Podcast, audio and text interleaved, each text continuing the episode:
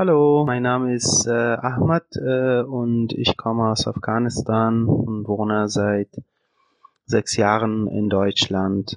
Also aus meiner Sicht wird es unter Taliban keinen Frieden mehr geben und ähm, es geht mir, ich bin auch sehr wütend und auch, aber auch gleichzeitig traurig, wenn ich die Bilder aus Kabul sehe, äh, wie die Menschen sich an Flugzeug klammern und äh, dann ähm, sterben und runterfallen.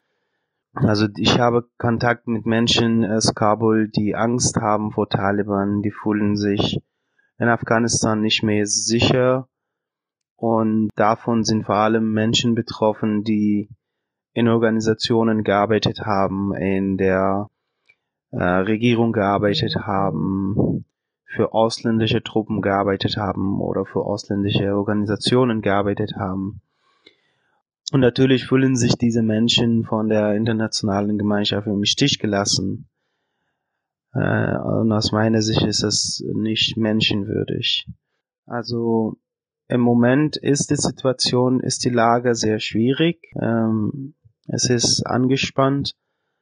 Äh, man kann nicht sagen, ob die Taliban wirklich ähm, das, das sind, was sie gerade sich darstellen. Also sie, sie, sie, sie sagen gerade, dass sie, ähm, dass sie ihre Ideologie, ihre Mentalität verändert haben. Aber ich bin nicht in der Meinung, wir werden in der Zukunft noch schlimme Bilder aus Afghanistan sehen, weil die Taliban ähm, Regelungen oder Gesetze verabschiedet nach dem Scharia, also und das sind natürlich für die Frauen und Mädchen vor allem sehr, sehr schwierig und die werden nicht ihre Rechte bekommen.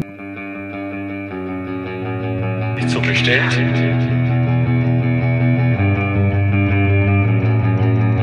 Nicht so bestellt. So nicht bestellt. Der kritische Podcast über Abschiebungen. Ja, hallo und herzlich willkommen zum So nicht bestellt Podcast, dem kritischen Podcast über Abschiebungen. Heute mit einer Folge aus der Reihe ausgegebenen Anlass. Den Anlass, den hat Ahmad Muhebi gerade eben beschrieben. Ahmad Mohebi ist ein Mensch aus Dresden, aus Afghanistan geflohen, studiert da derzeit und ist unter anderem aktiv im Dresdner Verein Afghanistan e.V. Und wir haben ihn gefragt, ob er uns eine kurze Sprachnachricht schicken kann, ähm, mit seiner Sicht auf die derzeitige Situation, die sicherlich jede und jeder mitbekommen hat. Wir werden heute in dieser Sonderfolge, in dieser Aus der Reihe Folge verschiedenen Menschen eine Stimme geben, die wir gefragt haben nach dem Truppenabzug der NATO, nach der Machtübernahme der Taliban und dem Zusammenbruch der afghanischen Regierung. Ja, was, was ist denn geschehen? Was ist eure Sicht auf die Dinge? Wie hat sich das auch hier bei euch in Sachsen in Deutschland ausgeübt? Warum machen wir das in einem Podcast zu Abschiebungen? Im Prinzip ist es ganz einfach. Noch bevor Kabul an die Taliban fiel, ähm, wurde nach Afghanistan abgeschoben, zuletzt im Juli, am 6. Juli 2021. Auch im August waren noch Abschiebungen geplant, wurden dann abgesagt und wir sind auch der Meinung, ähm, es wurde so lange dahin abgeschoben, auch der Fokus hier war so stark auf diese Abschiebungen, dass auch vielleicht dieser Fokus gerade bei der Bundesregierung auf Abschiebungen mit dazu geführt hat, dass es zu dieser Katastrophe in Afghanistan allgemein und am Kabuler Flughafen im Speziellen geführt hat. Wir wollen mit dieser Folge zeigen, dass Kabul vielleicht weit weg ist, aber die Verbindung dahin eben sehr eng, dass, denn dass das, was dort geschehen ist, auch eben in Sachsen, in Deutschland, in den Tagen und auch heute noch in den Wochen danach mit viel Wucht eingeschlagen hat. Wir möchten ganz kurz rekonstruieren, wie dieses Versagen der Bundesregierung gekommen ist, warum von dem Versagen zu sprechen ist. Wir stützen uns im Folgenden jetzt vor allem auf einen Artikel vom Spiegel, der hat rekonstruiert, was gerade in der Bundesregierung die Monate vor diesem 15. August, als Kabul an die Taliban fiel, geschehen ist. Der Artikel heißt Wir machen uns abmarschbereit, ist ja auch in den Show Notes. Und wir ergänzen die folgende Liste auch um weitere Quellen journalistischer Berichterstattung.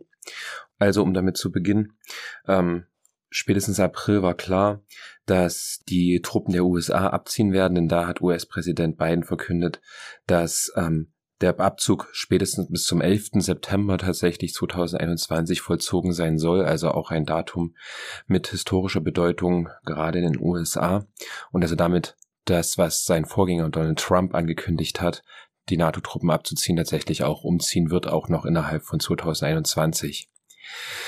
Das war im April. Am Ende April, am 29. kommen Vertreterinnen von Bundesinnenministerium, Verteidigungsministerium und Entwicklungshilfeministerium in Berlin zusammen, um das sogenannte Ortskräfteverfahren zu besprechen. Also die Evakuierung derjenigen, die mit der Bundeswehr, mit deutschen Ministerien und so weiter gearbeitet haben. Die Vertreterinnen sprechen darüber, die Menschen in Linienflügen zu evakuieren. Das bedeutet aber, Linienflüge, dass man dort eben einen Pass haben muss, ein Identitätspapier. Das haben viele nicht. Lediglich die Vertreterinnen des Auswärtigen Amts schlagen vor, dass man doch Visa on Arrival ausgeben könnte, also Visum, ein Visum, was man erst nach der Ankunft erhält, um das Ganze zu entkomplizieren.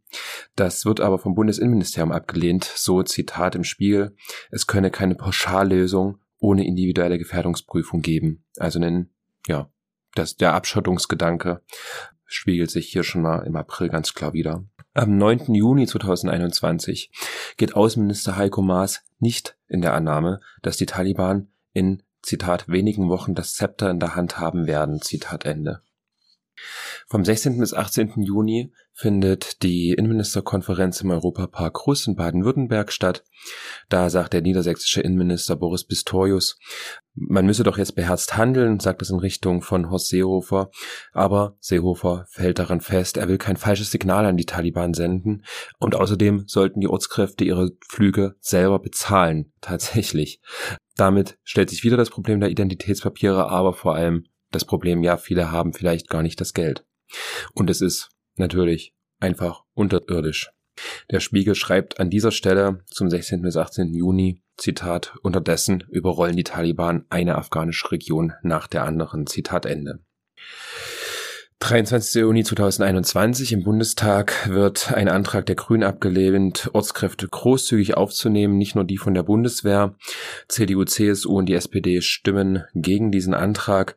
Ähm, interessant, dieser Antrag wurde übrigens schon am 10. April 2019 eingereicht. Da das ist auch ganz klar, Afghanistan auch schon vor dem 15. August 2021 eben nicht sicher war. Siehe der Hashtag, der bis dahin galt, Afghanistan not safe und auch heute immer noch gilt. Am 30. Juni 2021 fordert Pro Asyl erneut, aber da ist es sozusagen nochmal wirklich auch in einer eigenen Pressemitteilung, dass eben die Menschen, die in irgendeiner Weise für deutsche Stellen gearbeitet haben, aus Afghanistan auszufliegen sind. Am 22. Juli 2021 kündigt Bundeskanzlerin Angela Merkel in ihrer Sommerpressekonferenz an, es müsse pragmatische Lösungen geben, es dürfe eben gerade nicht daran scheitern, dass sich Personen den Flug nicht leisten können, widerspricht also auch ihrem Bundesinnenminister. Der Spiegel schreibt wieder, aber nach den Wochen verstreicht wieder kostbare Zeit. Zitat Ende. Noch am 6. Juli 2021 werden von Hannover 27 Menschen nach Afghanistan abgeschoben. Damit wird das der vorläufig letzte Flug sein aus Deutschland. Es wird dann nochmal im August zweimal probiert. Am 30. Juli 2021 kommen wieder Beamtinnen der verschiedenen beteiligten Ministerien zusammen. Sie einigen sich weiterhin auf die Linie, dass die Menschen, die für die Bundeswehr und weitere Stellen gearbeitet haben, ihre Flüge selber zahlen sollen, stellen sich damit also auch gegen die Worte Merkels. Am 5. August 2021 schreiben sechs europäische Innenministerinnen, darunter der Bundesinnenminister Seehofer an die EU-Kommission und fordern darin, dass Abschiebungen nach Afghanistan nicht fortzusetzen seien. Am 10. August 2021 schreiben die verbleibenden EU-Botschafterinnen in Kabul das genaue Gegenteil. Sie sagen, es muss jetzt sofort einen Abschiebestopp geben. Am 11. August 2021 verkündet tatsächlich Horst Seehofer für Deutschland auch einen Abschiebestopp nach Afghanistan. Vorläufig. Am 13. August 2021 schreibt der stellvertretende Botschafter in Kabul, nach Information des ARD Hauptstadtstudios in seinem Lagebericht, dass den dringenden Appellen der Botschaft über längere Zeit erst in dieser Woche Abhilfe geschaffen worden sei. Und führt fort, Zitat, wenn das an irgendeiner Stelle diesmal schief gehen sollte, so wäre dies vermeidbar gewesen. Also das Zitat zeigt ganz klar, auch die deutsche Botschaft in Kabul warnte über Wochen eben und sie wurde kein Gehör geschenkt. Auch am 13. August pro Asyl wurde erneut ein umfassendes Ausfliegen aller gefährdeten Personen, also auch Menschen, die einen Anspruch auf Familiennachzug haben, aber auch von Journalistinnen, Aktivistinnen, Frauenrechtlerinnen und so weiter. Auch am 13. August, Horst Seehofer ähm, wirbt jetzt tatsächlich für eine schnelle und zügige Aufnahme. An seinem Ministerium werde das nicht scheitern. Am 14. August 2021 fällt Masai Sharif ähm, an die Taliban. Masai Sharif, ein langjähriger Standort der Bundeswehr, eine Stadt im Norden von Afghanistan, also genau da, wo auch die Taliban ihre Offensive zunächst konzentriert haben. Am 15. August 2021 flieht der afghanische Präsident Ashraf Ghani aus Kabul und fliegt in die Vereinigten Arabischen Emirate. Auch am 15. August 2021 Kabul fällt an die Taliban. Sie sind schon hier. Ich bin so traurig, Sandra. Ich war zweimal im Leben so traurig. Einmal, als ich nach Afghanistan abgeschoben wurde und heute war trauriger. Du warst nicht hier, dass du sehen kannst, was für eine seltsame und einsame Stadt Kabul war. Ich habe heute für die Stadt und für uns geweint. Niemand weiß hier, was man machen kann. Ich weiß es leider auch nicht. Mein Kopf funktioniert nicht mehr. Was denkst du? Hast du vielleicht einen Vorschlag? Ich habe vor mehr als zwei Wochen ein Praktikum bei IPSO bekommen. Ich habe gedacht, vielleicht kann ich so die Zeit ausnutzen. Aber das Problem ist, dass die Taliban später, wenn sie alles richtig in ihrer Hand haben, dann die Leute suchen, die die Taliban nicht mag und Punkt, Punkt, Punkt. Sie haben in anderen Städten und Provinzen, Masai Sharif, Kundus, Hasni, sie haben das dort so gemacht. Sie töten die Männer und in jeder Stadt muss es eine Liste von den Leuten geben, wo steht, wie viele Männer dort leben, was sie als Job machen und was sie schon gemacht haben. Und auch wie viele junge Mädchen zu Hause gibt. Das muss alles richtig gesagt werden. Keine Ahnung, Sandra. Ich bin ohne Gedanken. Ich melde mich, wenn das möglich sein wird. Sandra, ich habe gehört, dass Deutschland 10.000 Menschen aus Kabul nach Deutschland bringen möchte. Das ist echt? Ich habe Angst. Es kann alles passieren, Sandra. Ich habe echt Angst. Die Taliban kann nicht jeden finden, aber es gibt viele falsche Leute. Sie sagen für sie, dass jemand schon das gemacht hat, er schon da war. Er hat so eine Idee und Punkt, Punkt, Punkt.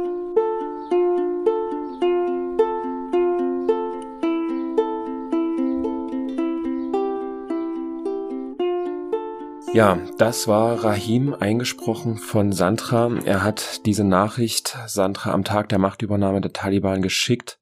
Rahim wurde im Jahr 2020 nach Kabul abgeschoben. Er wartet derzeit schon lange tatsächlich auf seinen Termin bei der deutschen Botschaft in Islamabad in Pakistan, um über das Fachkräfteeinwanderungsgesetz wieder nach Deutschland zu kommen.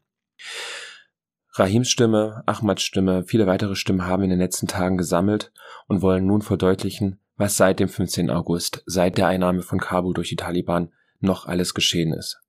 Wir bleiben auch zunächst nach der Stimme von Rahim in Kabul und hören eine weitere Nachricht von einer alleinerziehenden Mutter und Witwe, die sich dort derzeit mit ihren zwei minderjährigen Kindern aufhält. Ihr volljähriges Kind ist in Deutschland. Mit der Volljährigkeit ähm, und vor allem durch langsames Behördenagieren ist der Familiennachzug tatsächlich verhindert worden. Die Frau ist derzeit obdachlos mit ihren Kindern. Bis vor kurzem haben meine beiden Kinder draußen gearbeitet und Tüten verkauft. Und auch ich bin bis vor kurzem zu Leuten nach Hause gegangen und habe dort deren Wäsche gewaschen. So konnten wir überleben und uns Essen kaufen. Und jetzt, wo die Taliban gekommen sind, haben wir uns draußen ein Zelt aufgebaut. Wir haben keine Wohnung. Meine Kinder können jetzt nicht mehr arbeiten gehen und die Taliban lässt eine Frau wie mich nicht alleine rausgehen und arbeiten. Was soll ich machen, Sandra? Ich kann hier nicht leben. Ihr kennt die Situation aus dem TV. Ich kann hier nicht überleben. Was soll ich machen? Ich warte jede Sekunde auf deine Antwort. Ich brauche schnell, schnell eine Antwort. Viele Leute sind aus Afghanistan weg. Was kann ich machen? Hast du eine Lösung gefunden, Sandra? Hast du eine Antwort bekommen? Ich habe kein Geld mehr zum Weiterleben. Viele Leute sind weg, ich bin hier geblieben, mit zwei Kindern. Was soll ich machen? Wir haben nix hier, kein Haus und nichts. Wir bleiben draußen und sterben hier. Es wird alles schlimmer. Hast du eine Antwort bekommen?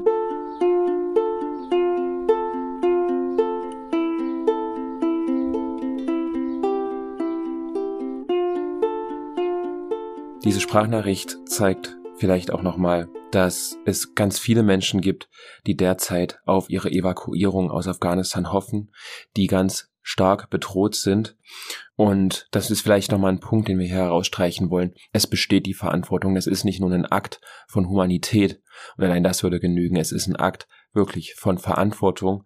Und es gibt einen ganz treffenden Artikel auf dem Verfassungsblog, ein recht renommiertes Online-Portal für juristische Fragen. Gibt einen Artikel von Juristinnen, den Rechtsanspruch von Afghaninnen in Deutschland unterstrichen haben und verweisen da eben darauf, dass, Zitat, der Konflikt in Afghanistan zeigt, wie eng die Ausübung souveräner Kompetenzen Deutschlands mit dem Leben der afghanischen Bevölkerung verflochten ist. Zitat Ende. Also weniger juristisch gesprochen, Deutschland hat souveräne Kompetenzen ausgeübt, hat also im Akt seiner Souveränität einen Kriegseinsatz, Militäreinsatz, wie auch immer, die Bundesregierung will es nicht Krieg nennen, ähm, geführt. Und dadurch entsteht eine gewisse Verantwortung einfach allein schon für die Menschen, die mit gleich welcher deutschen Stelle, ob das nun eine staatliche oder nicht staatliche Stelle ist, entsteht eine Verantwortung, diese Menschen herzuholen. Diese Menschen haben sich daran beteiligt, ein demokratisches Afghanistan aufzubauen, ein Afghanistan, was die Taliban ablehnen. Und deswegen ist sozusagen der deutsche Staat eng mit der afghanischen Gesellschaft auch verflochten. Insofern leitet sich sogar ein Rechtsanspruch eben dieser schutzbedürftigen Menschen ab, dieser Mitarbeiterinnen, so schreiben es die Juristinnen, und dieser Rechtsanspruch geht auch einzulösen. Tatsächlich bietet auch das deutsche Aufenthaltsrecht über den Paragraphen 22 Aufenthaltsgesetz, der da greifen kann, wenn Menschen, ähm, also Menschen können damit einen Aufenthaltstitel bekommen, wenn denn die besonderen nationalen Interessen der Bundesrepublik dadurch gesichert werden, das liegt ja auf der Hand. Das sind ja immerhin Menschen, die einen Kriegseinsatz mit unterstützt haben für die Bundeswehr und andere stellen auch eine kritische Berichterstattung, was die Bundesrepublik als Demokratie, auch wenn sie eine Armee hinschickt, mitverantworten muss, dann ist dann eben auch Presse da, dann sind da auch Leute mit als Dolmetscherin unterwegs und dann dann eben so einen Dolmetscher, eine deutsche Journalistin mit begleitet, dann muss er eben auch geschützt werden. All solche Szenarien müssen mitbedacht werden und das lässt sich eben in diesen Paragraphen 22 umsetzen. Einmal eben aus Gründen der nationalen Sicherheit, wenn es im nationalen Interesse ist, Menschen aufzunehmen oder eben auch, wenn es ein Akt der Humanität ist. Also dieser Paragraph 22 bietet da viel Spielraum für eine Regierung, wenn sie denn will. Der Abgleich mit der Realität. Ähm, es kursieren derzeit so zwei ominöse Listen, äh, E-Mail-Adressen des Auswärtigen Amts, wo Menschen Leute melden können, die zu evakuieren sind, im Rahmen des engen Personenkreises. Ähm, das sind momentan eben Ortskräfte der Bundeswehr, die seit 2013 zwischen für die Armee gearbeitet haben, äh, Mitarbeiterinnen von deutschen Stellen der Gesellschaft für internationale Zusammenarbeit, also eine staatliche ja, ähm, Agentur, ne? ja, ähm, die in der Entwicklungszusammenarbeit tätig ist, ähm, aber eben nicht für den Kreis von Frauenrechtlerinnen, Aktivistinnen, Journalistinnen und so weiter. Das ist auch ein bisschen so eine Sache mit dieser E-Mail-Adresse. Man weiß nicht so richtig, wo man eigentlich seine Daten hinschickt. Klar ins Auswärtige Amt, aber wird diese Liste gelesen? Ist es so, dass man vielleicht jetzt schon Leute hinschicken kann, wenn der Personenkreis möglicherweise ausgeweitet wird und dergleichen mehr? Und hier zeigt sich, hier musste auch ganz akut Beratungsbedarf ähm, abgedeckt werden durch zivilgesellschaftliche Akteurinnen, durch eine ähm, durch Beratungsstellen, weil ganz viele Menschen auf einmal eben auch fragten, wie können wir denn unsere Leute jetzt aus Afghanistan rausholen? Und das kam eben bei vielen Beratungsstellen an, so auch in der Beratungsstelle des Sächsischen Flüchtlingsrats in Chemnitz. Und wir haben hier Sebastian Lubke, Asylberater des Flüchtlingsrats gefragt, ob er uns auch nochmal eine Sprachnachricht schicken kann und schildern kann, was in der Woche nach der Einnahme Afghanistans bei ihm geschehen ist. In unseren Beratungsstellen beim Sächsischen Flüchtlingsrat erhalten wir quasi im Minutentakt Anfragen von Afghanen und Afghaninnen, die hier in Sachsen leben und die verzweifelt versuchen, irgendwie ihre Angehörigen aus Kabul und aus dem Land auszubringen. Ähm, die Anfragen erreichen uns im Grunde seit die internationalen Truppen abgezogen sind, aber ganz besonders noch seit äh, letztem Sonntag, als Kabul erobert wurde. Für uns ist das ähm, unglaublich ernüchternd, denn wir sind im Grunde auch total machtlos und können von hier aus wenig mehr machen, als zuzuschauen und ähm, die Nachrichten zu schauen und zu schauen, was da äh, gerade passiert. die offiziellen Wege über den Familiennachzug nach Deutschland zu kommen, fallen bei den allermeisten Leuten weg, schon allein, weil sie sich dafür an eine deutsche Botschaft wenden müssten die es in Afghanistan nicht mehr gibt. Das heißt, sie müssen es irgendwie aus dem Land raus schaffen und zur deutschen Botschaft in Pakistan oder Iran. Schon daran scheitert es aktuell, weil die Grenzen abgeriegelt sind um Afghanistan herum. Das heißt, wir können aktuell ähm, als Berater und Beraterinnen nicht viel mehr machen, als den Leuten die Kontaktdaten herausgeben, die das Auswärtige Amt für Ortskräfte zur Verfügung gestellt hat. Auch wenn wir genau wissen, dass maximal ein Bruchteil von ihnen jemals eine Antwort äh, erhalten wird, wenn sie sich dort melden. Ja, für uns ähm, unglaublich äh, ernüchternd, da äh, machtlos zuzuschauen.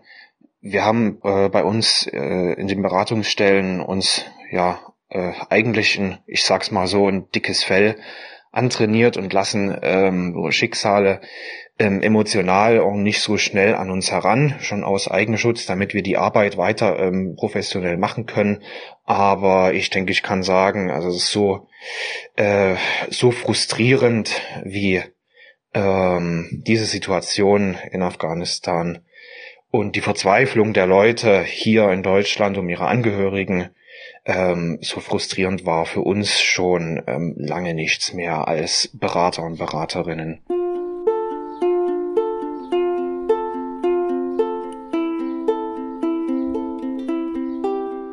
Genau, im Anschluss an Sebastians ähm, Nachricht vielleicht auch noch hinzugefügt, ne, es ist das Problem der sicheren Fluchtwege und sichere Fluchtwege heißt dann eben schon, wie kommt man denn aus Kabul raus, zum Flughafen? Der, selbst der ist ja isoliert und Taliban-Truppen sind dazwischen kontrollieren lassen, teilweise auch afghanische Staatsbürgerinnen nicht durch.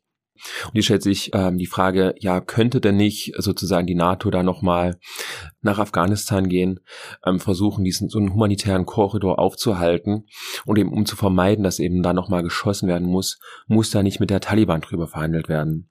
Ahmad Muhebi, der Mensch aus Dresden, der am Anfang gesprochen hat, ähm, hat vorhin gesagt, ähm, mit den Taliban gilt es überhaupt nicht zu verhandeln, gar nicht. Das ist eine Meinung, die haben auch ganz viele afghanische Menschen jetzt gehabt und auch vertreten in den letzten ja, Tagen, Wochen.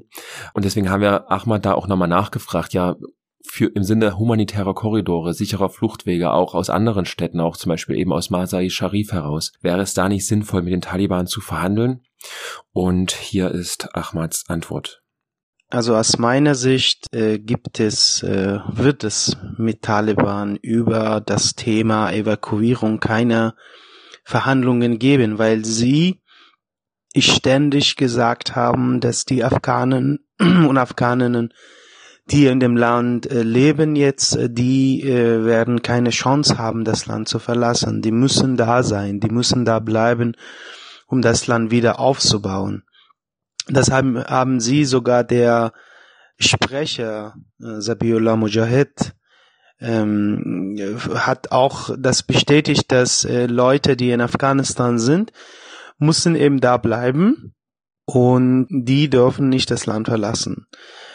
Und wenn aber die äh, internationale Gemeinschaft darüber redet, dann wäre es natürlich eine, äh, einen guten, eine gute Möglichkeit, eine gute Lösung für die Menschen, die sich gerade in großer äh, Gefahr äh, sehen. Also wie gesagt, äh, es gibt tausend, tausende Menschen, die mit, äh, mit der Regierung, mit den Organisationen, in den Sprachkursen, wo Englisch unterrichtet wird, gearbeitet haben und die, die haben natürlich Angst davor.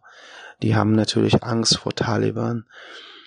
Und ähm, natürlich ist das ganz wichtig. Also aus meiner Sicht wäre eine Lösung, wenn die Menschen, die schon geflohen sind aus Afghanistan in den Nachbarländern dort, äh, eine Unterkunft bekommen, äh, Lebensmittel bekommen, gute Ausstattung bekommen, damit sie dort zumindest weiterleben können für den jetzigen äh, Moment.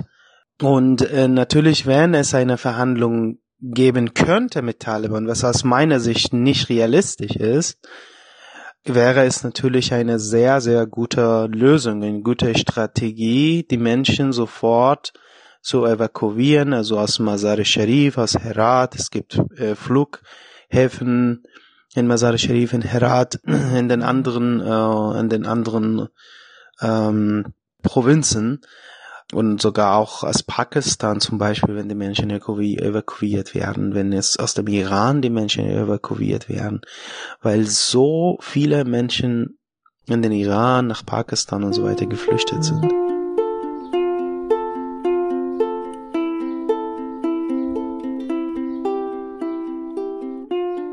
Genau. Das ist Ahmads Einschätzung über Verhandlungen mit den Taliban. Tatsächlich entscheidet der Bundestag jetzt am Mittwoch, dem 25. August 2021, über ein Mandat. Wird auch bereits kritisiert, eben weil der Personenkreis eingeschränkt ist. Und es wird hier wohl auch auf eine diplomatische Lösung gesetzt, also tatsächlich Verhandlungen mit den Taliban. Genau. Weiterhin ist bisher fraglich, wie lange die akuten Evakuierungsaktionen derzeit laufen sollen. Die USA haben eine Deadline gesetzt, eine, eine Frist. Bis zum 31. August wollen sie das machen. Derzeit, wir nehmen diese Folge jetzt am 24. August 2021 auf, ist nicht klar, ob diese Frist nochmal verlängert wird. US-Präsident Joe Biden hat erstmal gesagt, er möchte die Frist gern halten.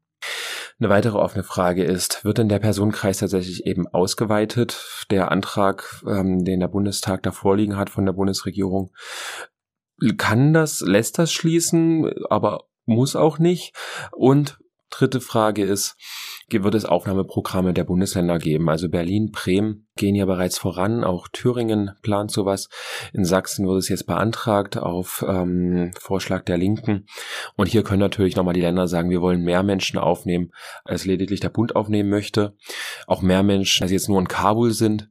Ähm, zum Beispiel fliehen ja jetzt gerade auch viele Menschen eben zum Beispiel nach Usbekistan oder Pakistan. Und dann könnte zum Beispiel in das Land Berlin Menschen ganz konkret auch aus Usbekistan aufnehmen, die jetzt aus Afghanistan dahin geflohen sind. Also Länder, die im Zweifel auch eher erreichbar sind, ähm, zu passieren, äh, zu betreten, als vielleicht die, die Hauptstadt Kabul vom jeweiligen Wohnort aus gesehen. Wir springen zurück wieder nach Sachsen in den Landkreis Leipzig und hören rein in eine Nachricht von Yusuf, ähm, ein Mensch, der hier lebt, auch ein Klient von Bon Courage ist, ähm, wurde von Sandra wieder eingesprochen und wir hören, was das mit den Menschen macht, die hier sind und was die zu sagen haben. Wie geht es dir? Das ist eine Frage, die wir den Menschen um uns herum jeden Tag stellen. Als Antwort hören wir oft, gut. Mir wurde auch diese Frage gestellt, wie es mir geht, nachdem Afghanistan von Taliban erobert wurde. Ehrlich gesagt, mir geht's beschissen. Es fühlt sich so an, als ob die komplette Erde ein Gefängnis ist und du bist in diesem Gefängnis. Vor deinen Augen werden deine Liebsten gnadenlos getötet und du kannst nichts dagegen tun. Wie fühlt sich denn das an? Ich weiß, jemand, der nie sowas gesehen oder erlebt hat, kann sich sowas auch schwer vorstellen. Aber so geht es mir und vielen anderen Menschen, die aus Afghanistan kommen.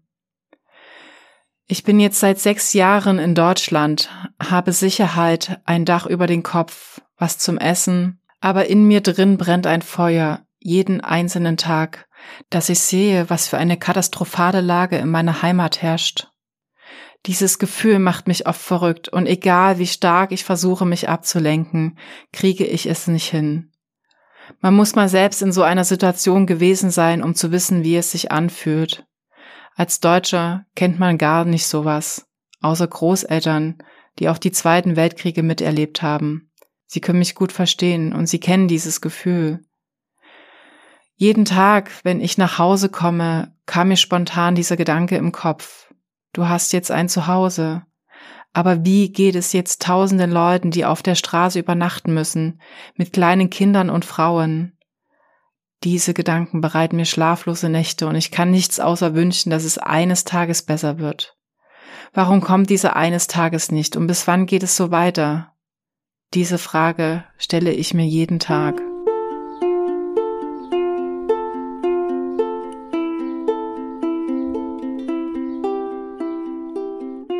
Ja, was Yusuf hier sagt, das ist ein Druck, der ganz vielen Menschen, die aus Afghanistan nach Deutschland in den letzten Jahren geflohen sind, ein Druck, den ganz viele von ihnen spüren, sich zu kümmern, dass jetzt die Familie rauskommt, auch weiter entferntere Verwandte, sich zu erkundigen.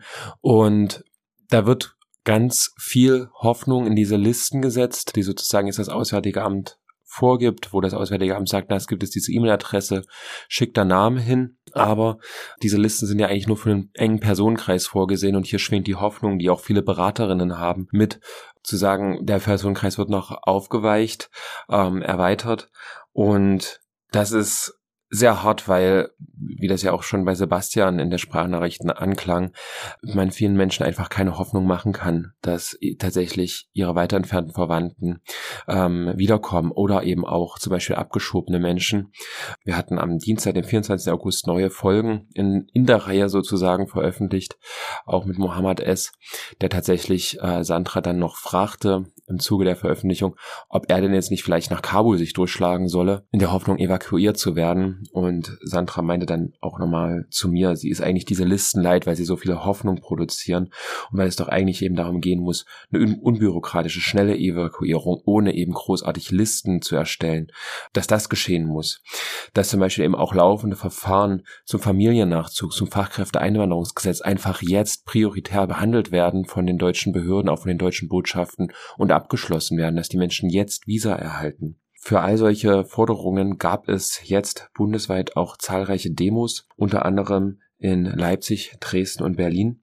Ähm, wir haben die Forderungen nach Aufnahmeprogrammen, nach einer Ausweitung des Personenkreises und viele weitere mehr auch nochmal in die Shownotes gepackt. Es gibt jetzt eben da auch nochmal eine eigene Kampagne Luftbrücke nach Kabul, die eben auch weitergreift als nur die spontan akuten Evakuierungsaktionen, die momentan geschehen, die tatsächlich auch sagt, es muss jetzt eine langfristige Evakuierung geben, auch in den kommenden Monaten, was zum Beispiel eben über längerfristig angelegte Aufnahmeprogramme gelingen kann von Bund wie Land. Zu den Demos in Leipzig, Dresden, Berlin können gesagt werden, dass es den die, wo wir auch waren, dass sie ähm, sehr emotional waren, starke Worte auch gefunden worden, ähm, dass die Taliban eben raus sollen, dass der Westen schuld ist an diesem, an dieser Katastrophe, dass man das alles schon mal gesehen hat. Ganz viele emotionale Redebeiträge gab es und auch gute Analysen des Geschehenen. In Berlin wurde gar ein Gedicht vorgelesen. Also wirklich gut bis hin zu dem Punkt, dass es in, am Auswärtigen Amt in Berlin, da endete dann die Demo, gestattet ist hier am Kanzlerinnenamt, am Auswärtigen Amt dann der Demozug hielt, wo zwei Menschen äh, sich im Hungerschreik befinden, ähm, zwei Menschen, die für die Bundeswehr gearbeitet haben, um eben den Forderungen einer echten Luftbrücke ähm, Nachdruck zu verleihen. Und es war auch insofern sehr stark und eindrücklich. Es hat eigentlich immer geregnet bei diesen Demos. Ähm, und die Menschen sind trotzdem wirklich zahlreich gekommen, gleich in welcher Stadt. Und ähm, neben den Reden gab es auch einfach Menschen, also in Berlin gab es einfach diese Szene von drei Personen, die den Banner hielten mit Afghan Lives Matter, ähm, also Afga auch afghanische äh, Leben zählen und der Forderung nach der Evakuierung auf diesem Banner und die drei standen da im strömenden Regen und haben durchgängig dieses dieses Banner gehalten da inmitten der Demo vom Kanzlerinnenamt. Ähm, und es war so ein ganz starkes Bild irgendwie auch. Das fand ich zumindest persönlich sehr eindrücklich. Und auf der Demo in Dresden hatte ich dann nochmal die Gelegenheit, mit vier Frauen zu sprechen, die dort auf der Demo auf dem Altmarkt ein Lied gesungen haben. Ich bin danach nochmal auf sie zugegangen, habe gefragt, was in dem Lied besungen wird. Das war Farsi. Das haben sie mir dann nochmal kurz übersetzt. Und wir sind danach nochmal ins Gespräch gekommen. Die Frauen heißen Fatima H., Soraya A., Sadaf A. und Razich A. Ähm, zwischendrin scheidet sich nochmal der Bruder der einen äh, Frau ein, Sajad A. Und genau, mit diesem Gespräch möchten wir gerne enden und verbleiben, ja, mit der Hoffnung und Forderung, dass es eben eine umfassende Evakuierung geben wird aus Afghanistan, aus den Nachbarstaaten, jetzt und über die nächsten Wochen, Monate, auf lange Sicht, all diejenigen, die jetzt fürchten um ihr Leben, um ihre körperliche Unversehrtheit, dass diese Menschen schnellstmöglich rauskommen. Wir hören uns dann im September wieder und gehen jetzt nochmal auf den Altmarkt nach Dresden.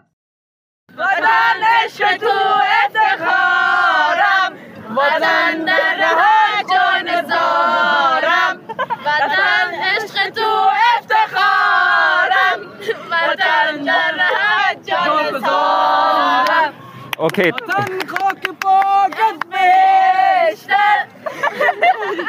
Äh, das, das Lied habt ihr gerade auf der Demo auch gesungen. Ähm, Worum geht's da? Also das geht halt, äh, es geht um halt unser Land. Das ist eine, das, Also um die Liebe zu unser Ja. Land. wie sehr wir uns alle unterstützen, lieben. Wir müssen halt füreinander da sein. So. Wie sehr uns Ja. unser Land im Herzen liegt. Und Und jeder hat sein eigenes Rechte. Ja, und das ist so, ähm, dass jeder, jedes Land sein eigenes Lied auch hat. So, das ist so ein Regionallied, wie man das so nennt. Und Respekt von unserer Flagge. Flagge und alles. genau, also ihr tragt alle vier die afghanische Flagge. Ähm, warum? Warum die afghanische Flagge? Weil, es sind unser Afghaner. Ja. Das wir Unsere Heimat, worauf wir stolz sind. Das ist unser Ich bin Stolz. Wir, stolz, ich bin, Afghanerin. wir sind alle stolze Afghaner, Afghanerinnen. Und gra- jetzt wird ja diese Flagge sozusagen von den Taliban entfernt und durch ihre eigene. Genau. Ja. Die Das wollen ist halt das traurig einfach. Was befürchtet ihr jetzt von den, was, was, was jetzt passiert in, in Af- Afghanistan? Ah, die, ja, viel Schlimmeres. Aber- also, Wir gehen nicht auf. sagen, Also, was ist passiert? Meine Tante war in Afghanistan. Die ist jetzt gerade dort. Und das in der Straße von meiner Tante wohnt, das kommt Eine so- Bombe. Die haben einfach eine Bombe gelegt, weil die äh, meine, meine Cousinen ähm, entführen wollten. No. Weil die, die, die Taliban suchen nach Mädchen äh, ab 12 bis 16, damit die heiraten können. genau, äh, äh, die Mädchen unter 16 oder unter 18 werden gezwungen, äh, mit Taliban Heirat verheiratet machen. zu werden. also mit den zwangsheiratet 60-Jährigen Egal. heiraten, obwohl ich so denke, ich bin echt stolz, dass meine Eltern mich hier gebracht haben. Ich will, dass jeder, jede Frau, jede Mädchen das gleiche Recht bekommt, was ich habe hier. Und jetzt sagen ja die Taliban, dass sie ähm, ganz moderat sind, ähm, auch Frauen dürfen weiter arbeiten, solche Sachen sagen die. Nee, das, das sind nur Lügen. Also, soll solche Sachen sind nicht wirklich wahr, aber es, die Taliban, die jetzt da sind, sind besser als die Taliban vor 20 Jahren. Die, ähm, die Taliban vor 20 Jahren viel schlimmer. Die haben wirklich Frauen nicht von Haus rausgelassen, aber Frauen dürfen jetzt rausgehen, das ist schon mal gut. Aber ob die jetzt arbeiten können, äh, die haben halt gesagt, dass sie arbeiten gehen dürfen, aber nur mit Kopftuch und nach der Aber Regel der nee, nee, dann ich sag, also ich danach denke, was ich, was ich, also ich denke, was ich denke. So, ja, zum Beispiel ich sage, ja, du kannst das machen, dies machen, das machen, das machen. Aber am Ende, wenn ich schon da habe, wenn ich das alles im Griff habe, dann sage ich, nö, es war einfach alles eine Sage. Ich will euch alle gewinnen, deswegen.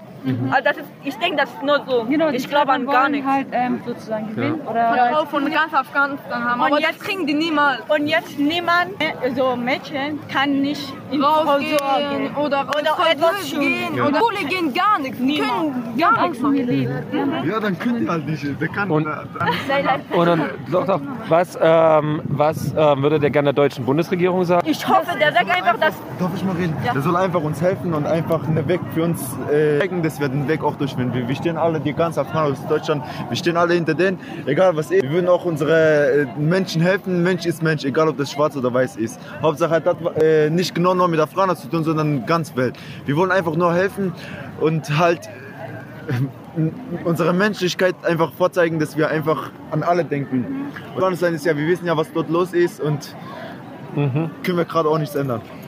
Okay. Und noch was für die Bundesregierung? bitte, bitte hilft uns einfach. hilft uns, hilft Ähm, Frauen, die da Afghaner, falls ein bisschen Mitleid Für alle Menschen halt. Man ist schwer das zu sehen. Ja. Bitte, Frau Merkel, bitte, bitte, du machst das nicht. Ich schwöre, ich komme zu dir nach Hause. Aber es ist so, die hat, was Sie auch gesagt haben, die Afghaner, die mit den Soldaten zusammengearbeitet haben, die haben ja- denen wurde jetzt ja versprochen, dass sie nach Deutschland oder nach Amerika gebracht Ja. werden. Aber das wurde ja auch nicht gemacht. Ja. Zumindest bei den meisten nicht. Was macht das mit deinem Gefühl gegenüber Deutschland, gegenüber dieser Regierung, Naja, gegenüber dass diesem sie Land? etwas versprechen, aber es nicht einhalten. Ja. Okay, vielen Dank. Nicht so bestellt.